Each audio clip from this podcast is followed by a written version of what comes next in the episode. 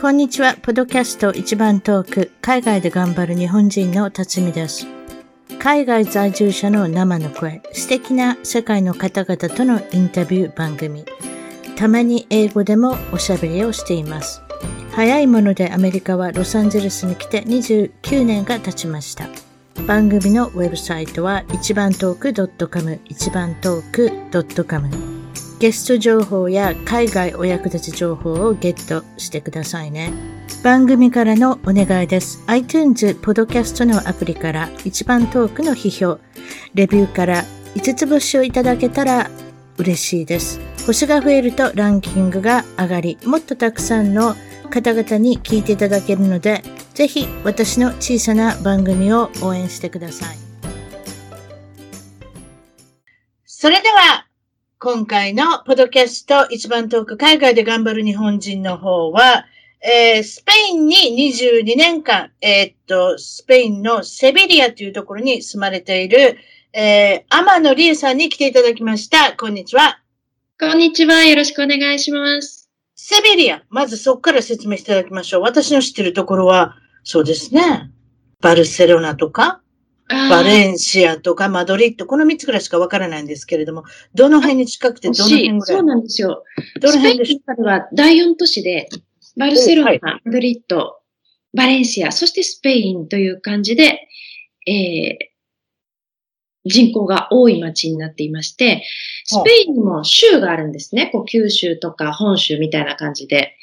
そういう州ね。はい。私またアリゾナ州とかカリフォルニア州の州かと思っちゃってごめんなさい。そうそうそう、カレナそれでいいん州ですか？その州でいいんですか？はい確かに。今気づきました。同じ感じでしたね。すいませんでした。そんな感じで、そう、日本は州がないからね。確かに九州、州。あの、それはシャレですけど、あの、そのアンダルシア州の州都です。アンダルシア州っていう州に 8, 8個の県があるんですけど、その中の州都。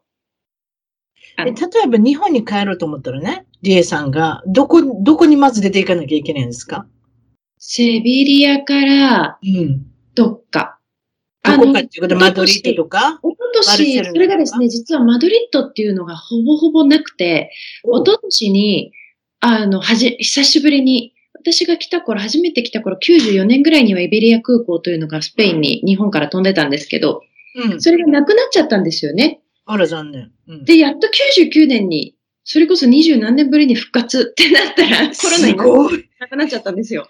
へえ、そうなんですか。はい。だから、セビリア、マドリッド、マドリッド、東京が本当は楽なんですけど、うんあんまりそのバージョンっていうのは私が22年住んでても、い、1年半ぐらいしかその機会ってなくて、あと今、マドリッドっておっしゃいましたけど、マドリッド出て行こうと思ってどうしたらいいんですか？車で行くの？どうしたらいいんですか？えっと、普通飛行機ですね。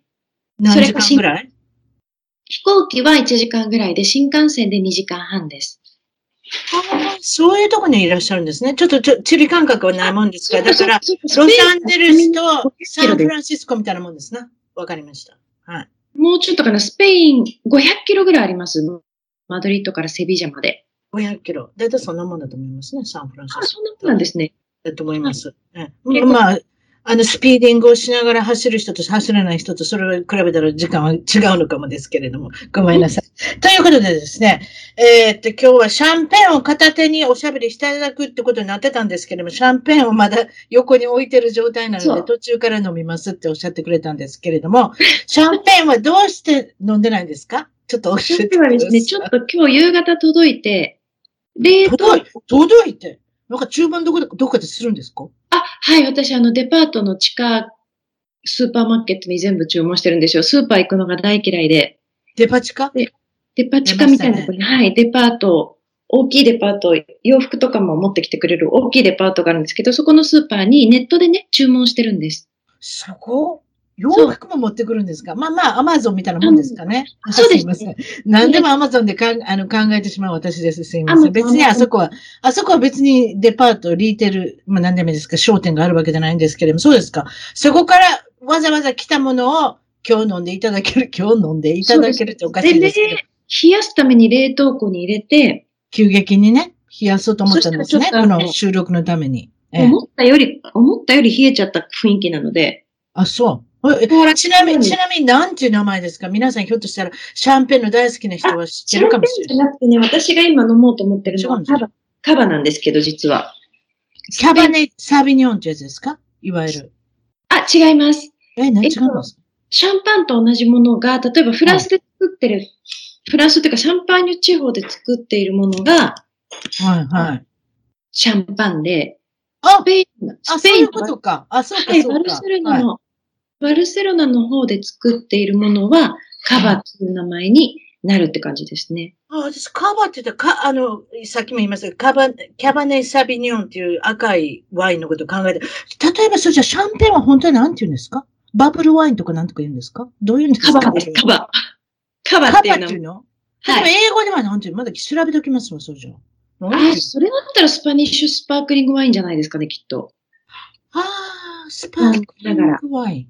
あ、うんなるほどね。うん、まあ、そういうことにして、突然飲みたかったら勝手に飲んでくださいよ。ほんで、ポンっていう音がしますので、ぜひよかったら、あの、ポンの音が聞きたいですので、ぜひ、あの、開けるときは、あの、一言言ってくださ。い。で、皆さん、あの、神経集中して、ポンの音を聞きますんで、わかりました。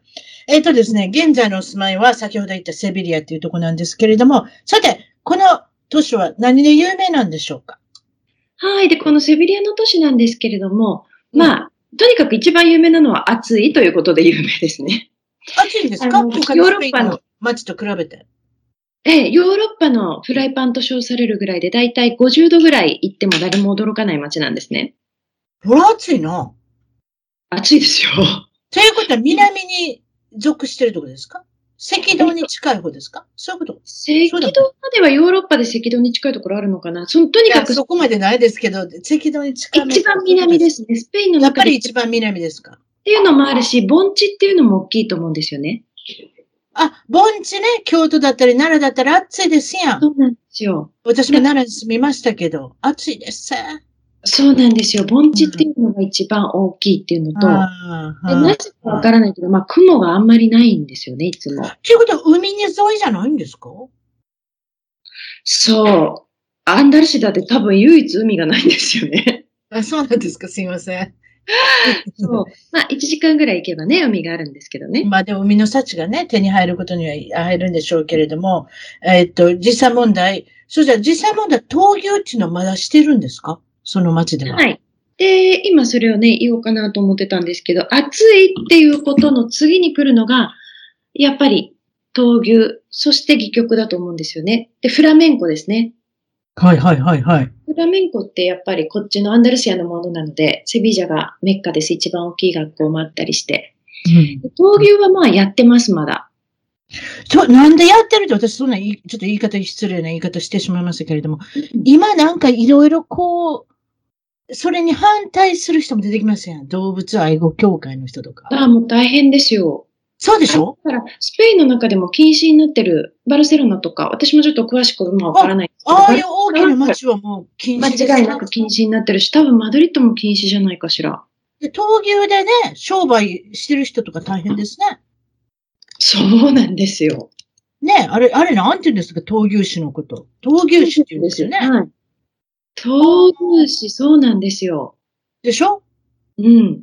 だからうん闘牛士もそうですし、大体闘牛場どうするんですかってことですよね。あの大きいところで、大きなスタジアムですよね。そういうことです。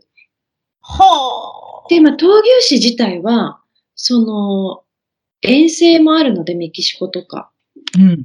だからまあ、なんとかね、生き確かに。ながらえるっていうことは確かにね。まあまあうんもちろん都市を変えて地方に行けばっていうことなんでしょうけれども。うん例えばね、ちょっと私その闘牛でお話ちょっと聞きたかったんですけど、闘牛で刺されますやん、牛さんが。はい、牛牛がね。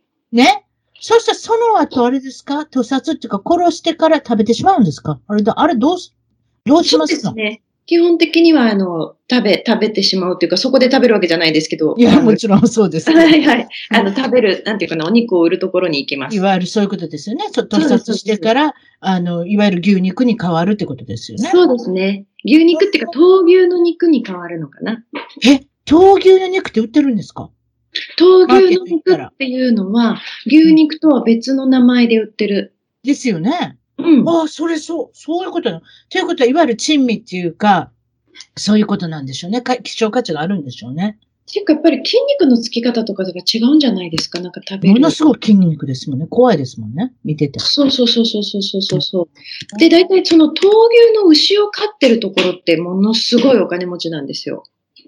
あ、そう。まあ、あれみたいなもんやね。馬みたいなもんやね。競そうですね走馬持ってる人のオーナーそいういいうことです、そういうことです。はいはい。競走馬よりも多分もの、もっとすごいんじゃないかな。あ、そう。動画根持ちが持ってるってことですか？わかりました。私もちょっと陶芸のことでいろいろちょっと聞きたかったので、わかりました。そういうことですね。えっ、と、もちろんスペイン人、えスペイン、スペインにお住まいで22年間ということなんですけれども、あの、よかったら、どういった文化の違い、国民性感じますか？文化の違い。まあ、国民性、そうですね。あの、けこっちに、ノーパサナダっていう言葉があるんですよね。うん。で、その、ノーパサナダって、の、そうの回でも、の、何ですかもう一回言ってください。パサナダっていうスペイン語なんですけど、ノーっていうのは英語と一緒ですよね。どうですね。うん。で、パサっていうのは英語で言うとパスですね。うん、何かが起こるってことです。うん、うん。で、ナダっていうのは、うん。nothing ってことですね、英語で言うと。そうですね。私でも分かってますね。なだ、なだ、なだ、とかっていう私の そうです。なので、ノーパサナダっていうこいうのって、要するに何も起こってないっていう言葉があるんですけど、うん。これにスペイン人の国民性はすごく出てると思うんですね。あ、そう。例えば。うん。なんでかっていうと、どんな時にでもノーパサナダって言えば大丈夫なわけですよ。で例えば、あ、ごめん、遅れちゃってって言った時も、うんノーパサナダですよね。大丈夫、大丈夫、みたいな。うん。で例えば、私が誰かに、なんか知らない人に、駅、あの、駅とか、バスの中とかで足を踏まれたとしますよね。うん。で、私が足を踏まれたのに、踏んだ方が、ノーパサナダとかって言うんですよ。いやいやそれ。そうそうそうそう。いやいやいや、踏まれたのは私だから、みたいな。ね面白いですね。そうで、そういう、とにかく、なんかそう、なんて言えばいいのかな、どっちが加害者とか、どっちが被害者とか、うん。あもう事件が起こるみたいな価値観っていうのがあんまり本当になくて、はあ、なるほどね。あんたが悪いっていう、なんか、あの、指をさすってことあんまりしないわけだ。そうなんです、そうなんです。で、それこそちょっと話ずれますけど、コロナになった時、あ私こっちヨーロッパすごく友達がたくさんいるんですけどね、ヨーロッパ内に。スペインだけじゃなくて。うん。うんあの、スイスとかは本当にニュースにも載ったんですけど、うん。コロナって一応中国で始まったっていう話だったじゃないですか。まあそこの話は置いといて。で、うん。そのスタートした時に、その中国系、まあ台湾なんですけどね、留学生が、うん要。するにアジア人の留学生がスイスの学校で学校に来るなって念のため、うん。事件で、その人別にうん。最近来たわけじゃないわけですよ、中国から。うん。まあまあまあ、スイスで外国人でも珍しいっちゃ珍しいでしょうね、多分ね。うん、そうなのかな。うんまあそういうのがあって、うんで、で、まあドイツも、なで、その話を友人とシェアしたときに、ああ、こっちもちょっとあるよとかそういう話になって、スペインとか全くないですね、そういうの。うーん。なんかそういう価値観が本当にないっていうか、あんまり差別をするこな、とな、あんまりカソリック教っていうのもあるんじゃないですか？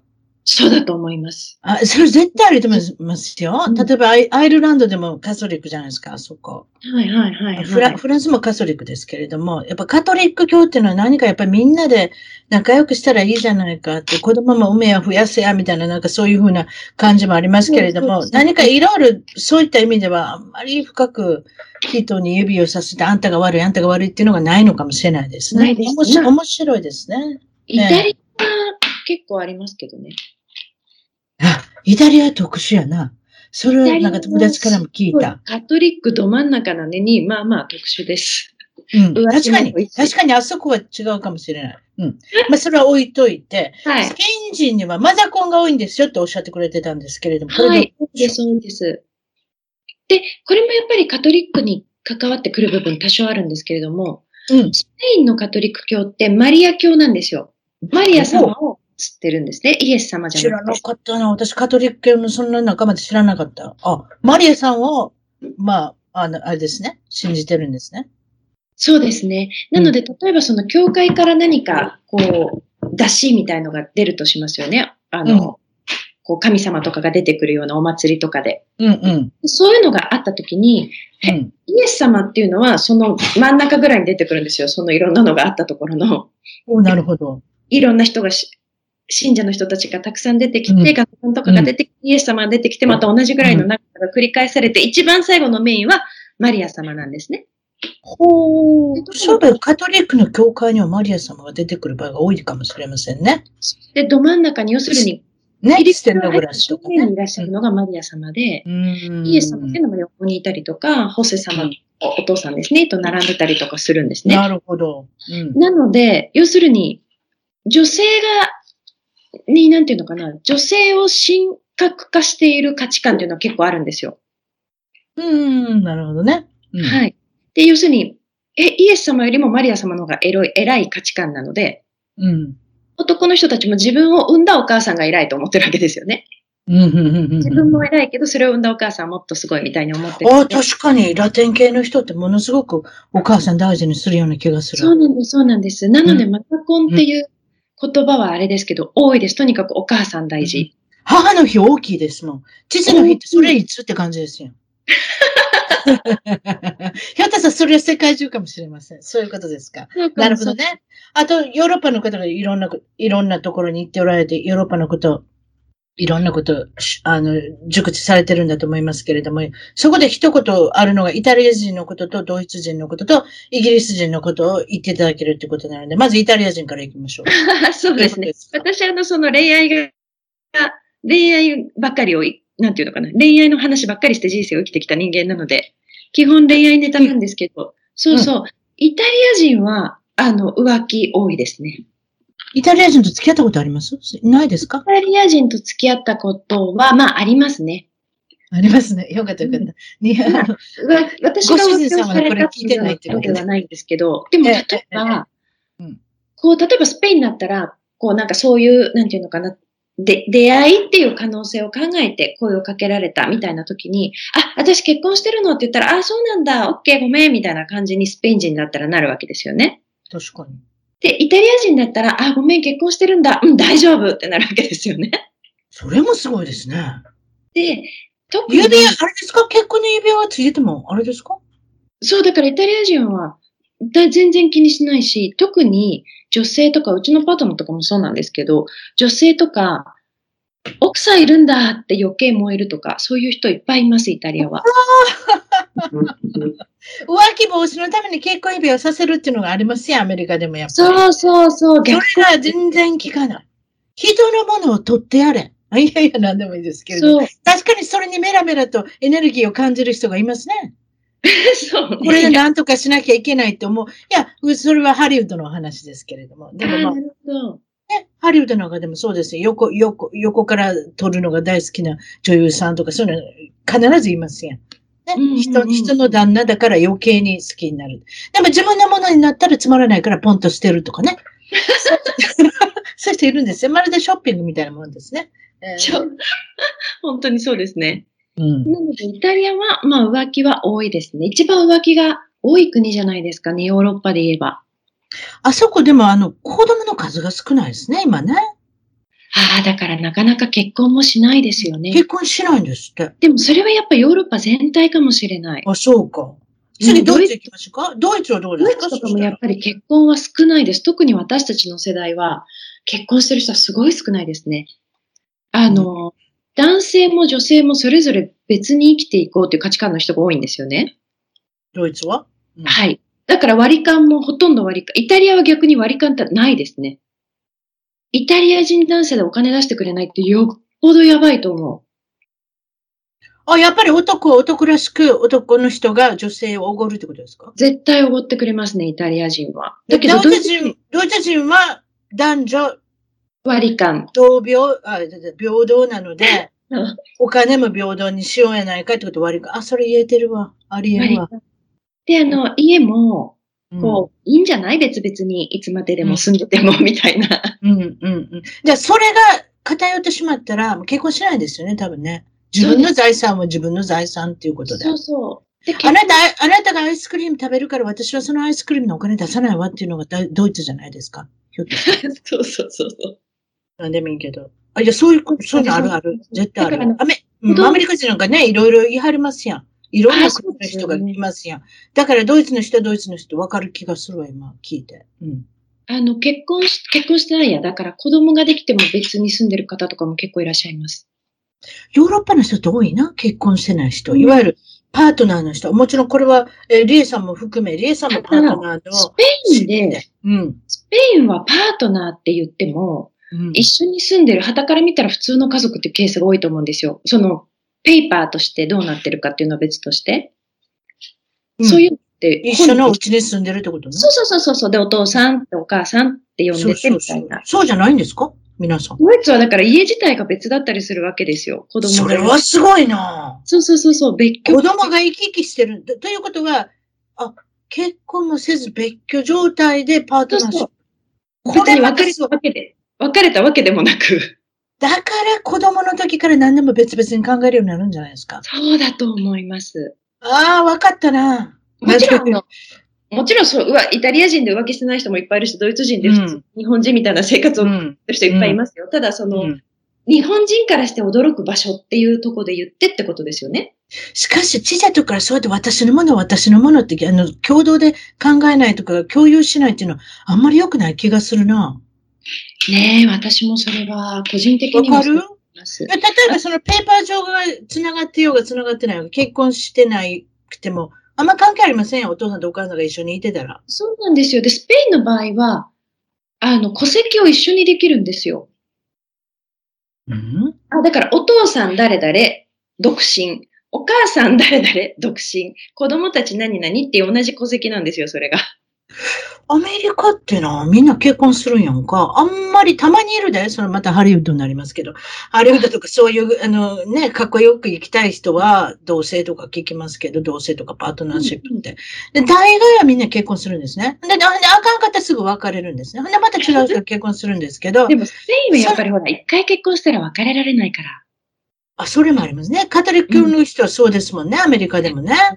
う。んだから、アメリカでもやっぱそうなんですね、方ああの、まあ、教会通ってるような人はそうですよ。うんうん教会通わないカトリック教徒もいますからね。それちょっと違いますけれども。でも、例えばでも、アメリカの場合はね、あの、この番組でも言いましたけれども、恩恵があるというか、ベネフィットがあるんですよね。だから結婚したら、例えばけ税金が安くなるとか、あと保険料が安くなるとか、なんだか知らなきゃいろんな、あの、ベネフィットがあるので、多分そういうのも勘定したら、皆さん、結婚するのかななんて思ってるんですけれども、わかりました。あと最後にイギリス人のコメントいきましょう。これ。イギリス人はですね、あの、結構、イギリス人男性っていうのは自虐ネタ多いんですよね。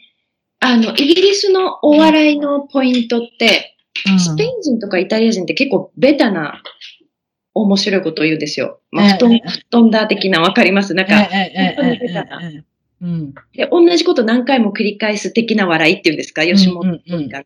うん。あまあ、それも南と北でもちろん違うんですけど、で、イギリスの人たちっていうのは自虐ネタが多いです。自分の、あの、なんだろう。わかるよ。自分で自分切り刻むやつやろ。それと関西のネタと一緒ですやん。あ、そうなんだ。関西って自分切り刻んで自分で笑って終わるんですよ。人 がなんかそれを、、まあ、人が受けようが、私見ててもらったらわかる。私聞いててもらったらわかりますけど、人に受けようが受けまいが自分のことを切り刻んで、わ自分で笑ってネタを、あの、最終的には終わらせるっていう。それです。そしたらイギリス人。結構自虐ネタが多くて。なんでかっていううんと、スペインとかに住んでるとイタリアが近くて、次フランスが近いんですけど、自虐ネタ言う人いないですよね。スペイン、イタリア、フランスあたりだと。ドイツなんかコメディアン自体がね、いなそうやな。そ うそうそうそうそうそう。そおこもろいこと言う人おらへん。全部真剣ですよ、あの国。真剣ですね。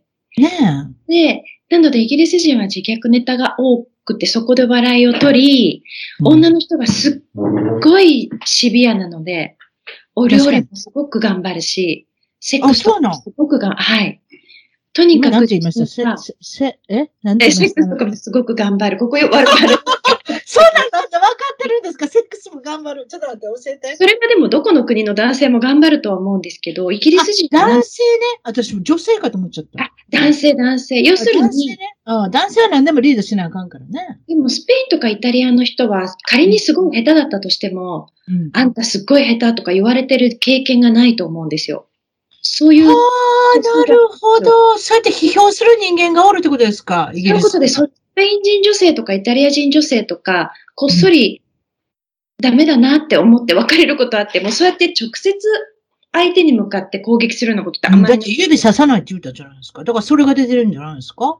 え？そういうとこにも。何でも指ささないって言ったでしょ？あの人のせいとかっていうこと言わない。そうそうだ、そうだ。あまりぼやかない。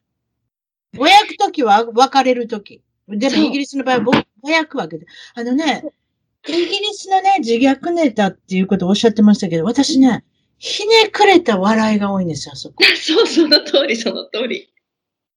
ややこしいことを言って笑わせようと思うから誰にも受けなかったっていうね。か考えすぎてんのかな？ひねくれてるんですね。だから私は割とちょ直接ダイレクト、ディレクトなんでもいいですけれども、わかります、わかります。笑いをとった方が面白いと思いますので、笑いも、あの、やりますけれども、ネタはそういうディレクトっていう感じで、直、ね、台風の、それこそ直撃じゃないですけれども、そういう感じですけれども、うん、イギリスはね、多分ね、それはインテリジェンスな、そう。のを測るために、ひねくったらひねくったほど賢いって見られるからひねくるんだと思うんですよ。おっしゃる通りです。そうでしょ？やっぱりあ、あそこは知的なことを言わなきゃ生きていけないっていうか、それで。それで、うん、それでなんぼの国だからね。はい。わかう。りました。お料理頑張るんですね。お料理頑張るにも、新鮮なものがあんまりありませんイギリスってでも。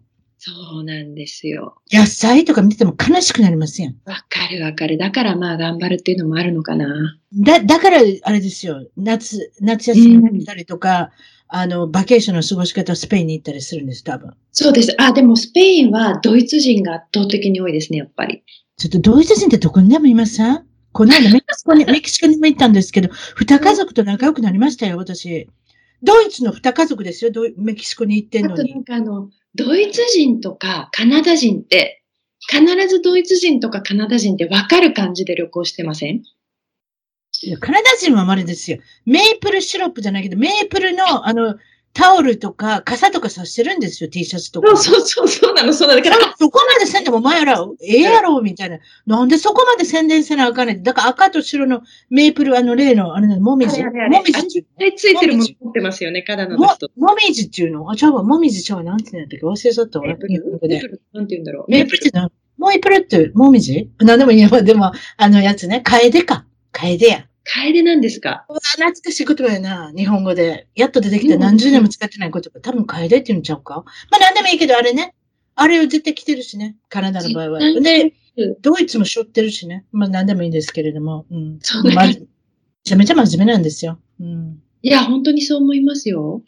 全然笑わないもん。めちゃめちゃもう熱心にいろいろ喋ってくれるけど、あんたらいつ笑うのって感じだったもんな。うん、いや、本当に。だから、あの、やっぱりパッと表面的に旅行に行ったりして、あの、居心地、やっぱりスペインとかイタリアはいいですよね。みんな、こう。あああ、だからもうストレスがない国だから皆さん訪れるんだと思いますよ。それはイギリスなんかで、あんなひねくったジョーク飛ばして一生懸命生きてたら大変だと思います。そうなんでもいいけど。やっぱりあの、ドイツ人とかは、あの、本当に助けてあげようって思った人には一生懸命助けるみたいなところはありますけどね、逆に。めちゃめちゃありますよ。私、メキシコでハリケーンが襲ったって言いましたっけね？この間前回のエピソードで言いましたけれども。あの時にプールがめちゃめちゃ汚くなるんですよ。枝が折れて木が飛んできたりして。確かに。どのお客さんが一番プールの掃除し始めたと思います？ドイツの一家ですよ。素晴らしい。それもドイツの一家、いや、っていうか小さなホテルだったから、ドイツの一家は二家族しかいなかったんですよ。私たちが一緒に仲良くなった二家族なんですけれども。ね？でもね、急にね、起き上がってね、自分でホテル代払ってるんですよ。そのうホテルが、プールがか、プールが汚くてかわいそうだって言って、木の枝全部もう掃除し始めるんですよ。素敵。それはまあ私はびっくりしました。あれはすごいなと思って。だから、あの、いわゆる、なんていうんですかね、やれるときにやろうって、何ができるって聞いてくれるのは多分ドイツ人でしょうね。なるほど。ということで、みんな、えっとですね、リエさんに失敗談を聞いてなかったんですけれども、失敗するんでしょうか、リエさんは。何かありますか？あのね、実は失敗談一番困っ、すっごい考えたんですけど、むしろ。なんか失敗し、たくさんしてるけどあんまり気にしないタイプの人っているじゃないですか。うん。だからそういう意味ではあんまりないなと思うんですけど、本当に、私その初めてスペインに来たのが1992年だか4年だかぐらいなんですけど、うん。その頃はあの空港入ってきた時がなんていうのかな、なんとなく人人それぞれのブースがあって仕切りもなくて、うん。結構みんなのんびりやってたんですよね、当時は。うん。で、そこに着いたら女の人が私の担当だったんですけど、うん。やだ、これリエ・アマノって本名？って言われて、うん。本名に決まってるじゃないですか、パスポートに書いてあるんだから。うん。うん。パスポート偽名じゃないでしょ。そりゃ、確かにそりゃ本名よって言ったら、えー、ありえないとか言ってね、この子リエ・アマノっていうの？ってみんなに言ってみんなで笑うっていう事件が起きて、うん。私その時、その時そこまでスペイン語が流暢じゃないのでよくわからなくて、うん。ですごい一生懸命聞いたら、うんリエっていうのはスペイン語で笑うっていう意味だったんですね。ほー。はレイールっていうのが単語なんですけど、三人称になるとリエになるんですね。い。うん。で、アマノっていうのは、あ、マノって別々に分かれて、ハンドメイドっていう意味なんですよ。うん。で、だから、ハンドメイドで笑うっていう名前なんですよね。うん。で、それを、私はもちろん知らなくて、すごいそこでみんなに笑われて、うん。そこで笑われた経験が多分私をスペインにすごい引きつけたんだと思います。うん。なんか私この国に来るための名前だったのかもぐらいまで思ったんですよ、その時。あ確かに。その場がすごい運命を感じたんですね、自分の名前から。そうで、もう、もうみんながそこ出てく時も、みんなが、バイリーアマノみたいな感じで、もうみんなが一発で名前を覚えるみたいな、うん。空港中の人が、ぐらいな勢いで、あ、なんか私ここ、向いてる場所なのかもって、本当に初めてスペインの空港に着いた時に思ったんですよね。なるほど。そうです。ん。うん。だから失敗談っていう感じじゃないかもしれないけど、まあ恥ずかしい思いをしたっていう意味では、ちょっと恥ずかしかったですよね、すごく。もう一つあるんですか？発はい。音のことで。はですね、は私やっぱり R と L の発音があんまり得意じゃない。R の発音は下手くそじゃないんですけど、L の発音がすごく下手くそなんですよね。い。それ日本人の弱いとこですね。ああ、やっやっぱそうなんですアジア人全体じゃないですか？多分、そうだと思います。はい。あで、そこがまあ弱くて、で、選挙があった時に、その選挙行くって言って私、あの、選挙権がないのよね、みたいな話を結構真面目にしてる時に、うん。選挙ってエレクトって言うんですけどね、うん。それを言いたかったのに、エレクトって言ってしまって、みんなが大爆笑するってことが起こって、うんその時もうなんでみんなが笑ったのかわかんなくて、えうん、なんで今そんな受けてるの？って言ったら、いや、それはね、君の発音が、君がその R と L が上手に言えないこと分かってはいるけれども、それはさすがにね、ってなんで？って言ったら、勃起っていう意味なんだよねって言われて、ああ、確かに。すごい真面目な席で、そんなことがあって、確かに。あれは結構恥ずかしかったですね。っていうか、あまりにも遠いじゃないですか。もうちょっと小さい間違いだったらいいんですけど。ああ、確かにね。L とね、間違えるっていうのはあるかもしれませんね。ええ確かに。で自分でも間違えてるつもりがないけど、上手に発音できてないんですよね。うん。そうですか。いや、日本の出身地まで聞いてなかったんですけれども、日本の出身地はどこですか？あ、東京調布です。調布市になるんですね、これはあ、そうですね。ね。調布市です。ね。えーっと、新選組で有名だということで、そうです。そういうことですね。で、お母さんが歯科衛生士だった。はい。えーっと、その後には飲食店を経営されててっていうことで、そういうことですか？うん。それで、えーっと、リエさんはご兄弟がいらっしゃるね、一人っ子で。そうです。で、お母さん、いわゆる母子家庭で育った。そうです、そうですた。っていうことですことね。うん。そういうことですね。お母さん、なかなかすごいですね。飲食店まで経営されててて。女性の、あれですよね。歯科衛生士をやって、え、まあ、飲食店経営、そうですね。その時に結婚した人が飲食店経営をしていて、うん。すごい借金を抱えて、え、はい。別れの羽目になったので、飲食店を借金と共に継ぐことになっちゃったんですよ。共同の名義っていうか、なんか、保証人にさせられてたので、母が。あ、そういうこと？あ、それ知らなかった。あ、飲食そう。店経営をやりたいって言ってやったわけじゃなくて、もう、え歯科衛返せない借金だったので、うわーそうですか。そういうことになりますよね。大丈夫でしたか？その、それ以降の経営状態は。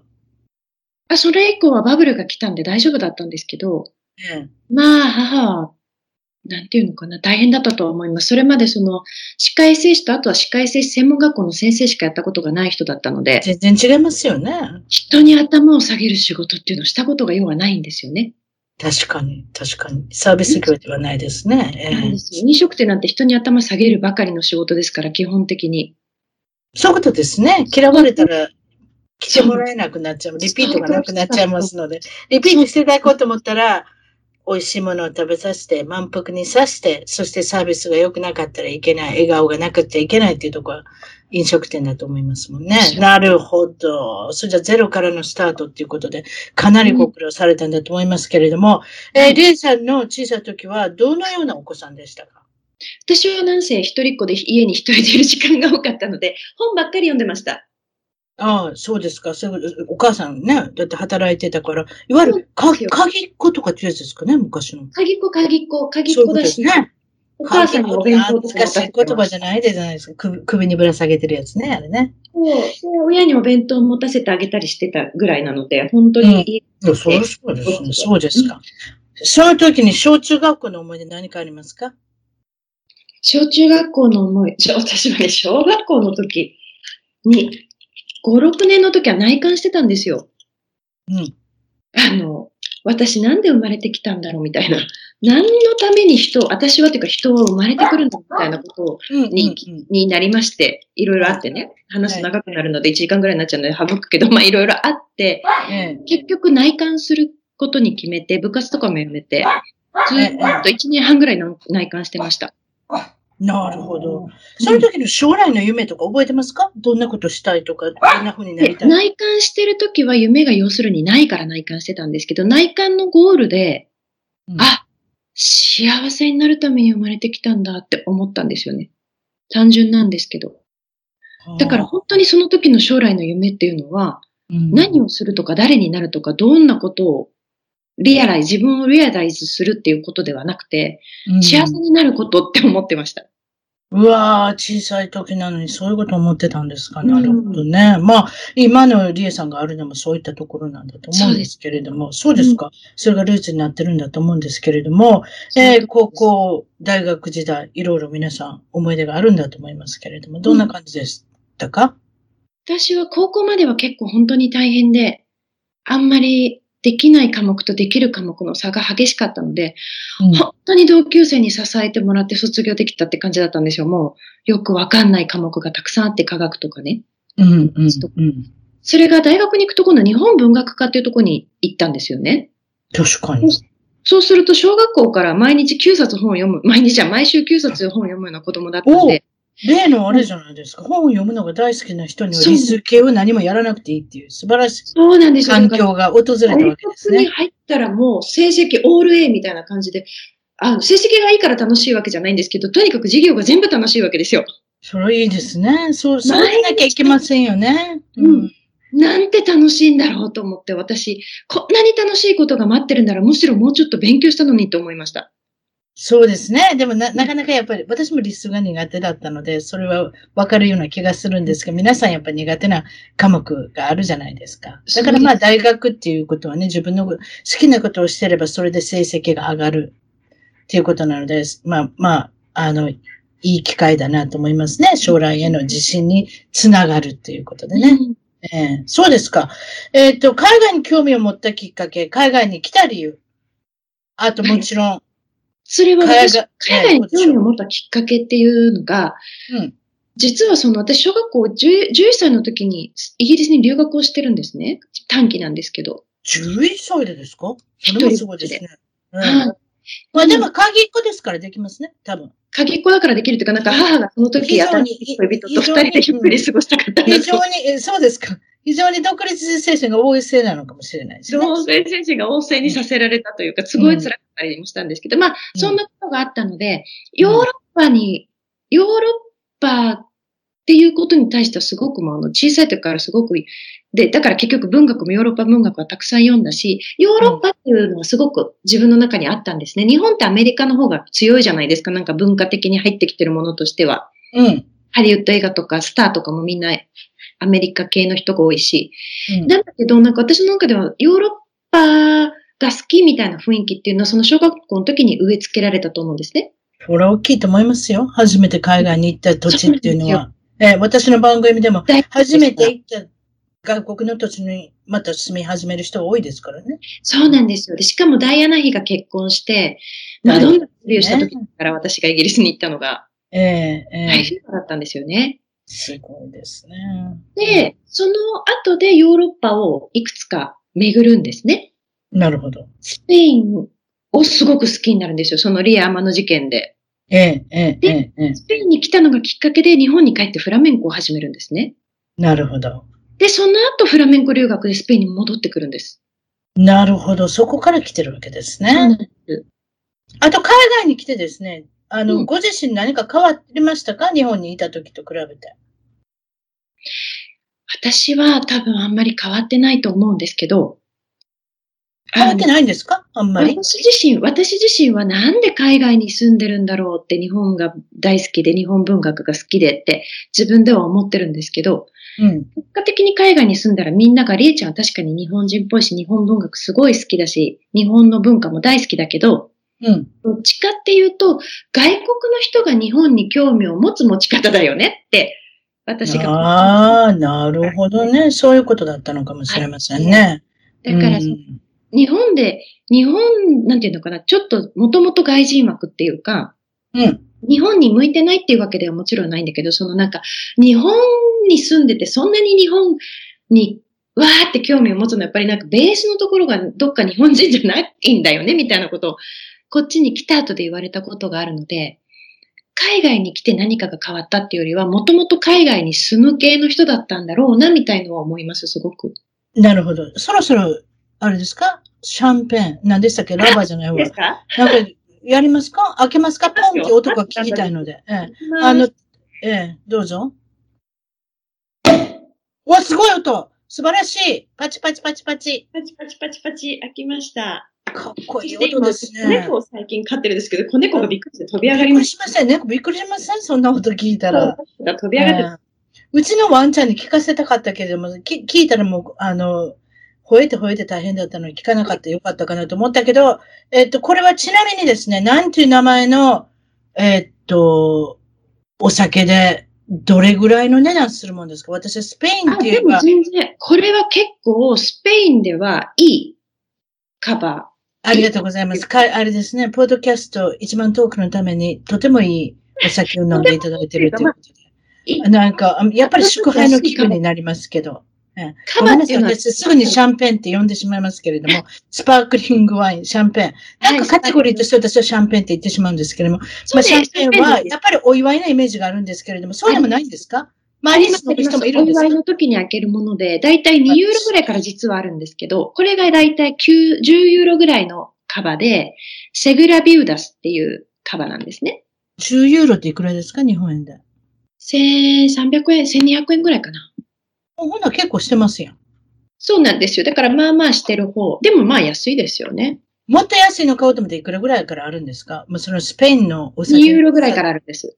はい。に200円？そうですね。250円とか。いや、でもね、今ね、200ではははって言いましたけど、アメリカでもね、あの、ワインってね、多分99セントの店に売ってんのんちゃうかないわゆる99、100円の店。そんなの飲んで大丈夫なんですか？うーん、でもね、これは私未確認ですから、今度行って未確認しますけど、でも一番安いのは確かに2ドル59セント、あの、いわゆる、あの、トレーダー上っていう、あの、安いチェーン店があるんですけど、確かそこで、それが、おあの、売ってるんだと思うんです。今度また見ときます。でも、ちょっと前だったら1ドル99のがありました。安い。アメリカバカにできないですね。ええ。あの、トゥーバックチャックスって言って、えーまあ、いいわゆる日本円の200円で飲めるワインっていうね、そこから皆さん楽しんでいただこうっていう、まあ、そういった意味ではお安いですよね。スペインもアメリカもそういったところがお安い。そうですね。うん。現在の職業聞いてませんでした。すいません。あはい、お願いします。それで教えてください。何をされてる人ですか？ラブモチベーショナリストっていう仕事をしてるんですけれども、何ですか？聞いたことないことですね。かいわゆる応援団長ですか？恋愛の応援団長。恋愛の、まあ、えカウンセリング、カウンセラー、コーチ、コンサルタントの資格を持ってる人が取れる資格なんですね。で、その、実際まで何されてるんですか？どういうことをされるんですか？あのはいですね、恋愛がうまくいくための講座っていうのをやっています。要するに真実のパートナーに出会うっていうようなおー、なるほどね。どうして真実のパートナーに出会うのか、どうやって出会うのか、どうして出会うとうまくいくのかっていうようなことをやっているんですね。そういう講座、あるいはあの、その講座を受けて、受けてないけれども、あの、ちょっと相談したいっていう人は個人相談セッションも行ったりしています。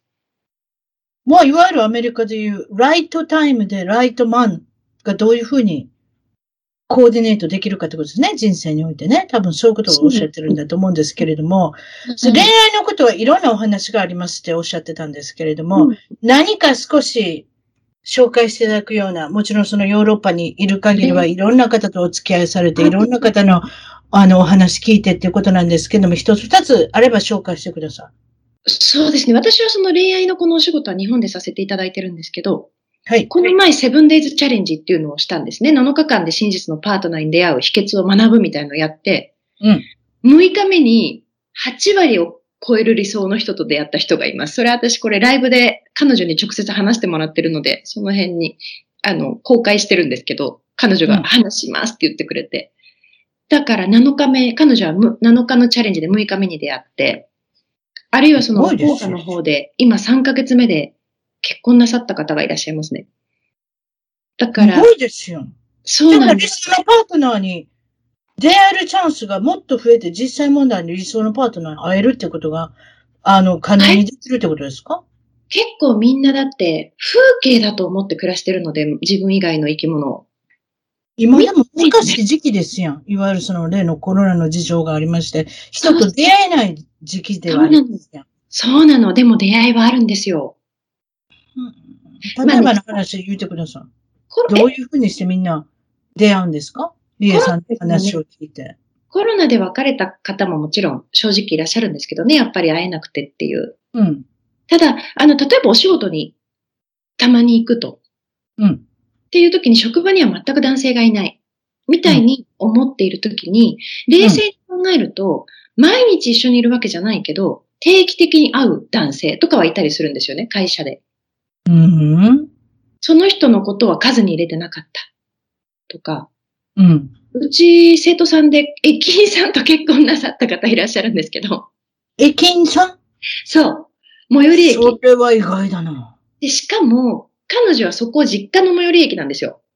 うんずずっと、生まれて、生まれてからというか、もう、わかりますよずっとずっとそこを使ってたわけですね。うんうんうんうんうん。で、お相手さんはなんと8年そこにお勤めしてたんですよ。うん8年間すれ違ってたはずなのに、幸せがそこにあったのに見えてなかった。足元一度も、にあったのに。一度、一度もなんていうのかな、こう、ちゃんとすれ違ったことがなかったんですよね。で、うちの講座もいろいろことになって、まあ、きっかけがあって知り合って、で、一回こう、その話す機会があると、その後、彼がお掃除してたりしたら、こんにちはって挨拶するとか、おばあさんこう助けてあげてたら、あ、おいってらっしゃいって向こうが声かけてくれるとか、そういうことが起こるんですよ。一回こう、すれ違うと、すれ違うって言ったらなんて言ったらいいいわゆる自分で少し行動しなきゃいけないってことですね。そうですね。行動しなきゃいけないっていうのもあるし、チャンスがあった時に、見なかったことにしてる人って多いんですよね。いや、だからチャンスをチャンスと思ってないってこと、分かってないってことですよ。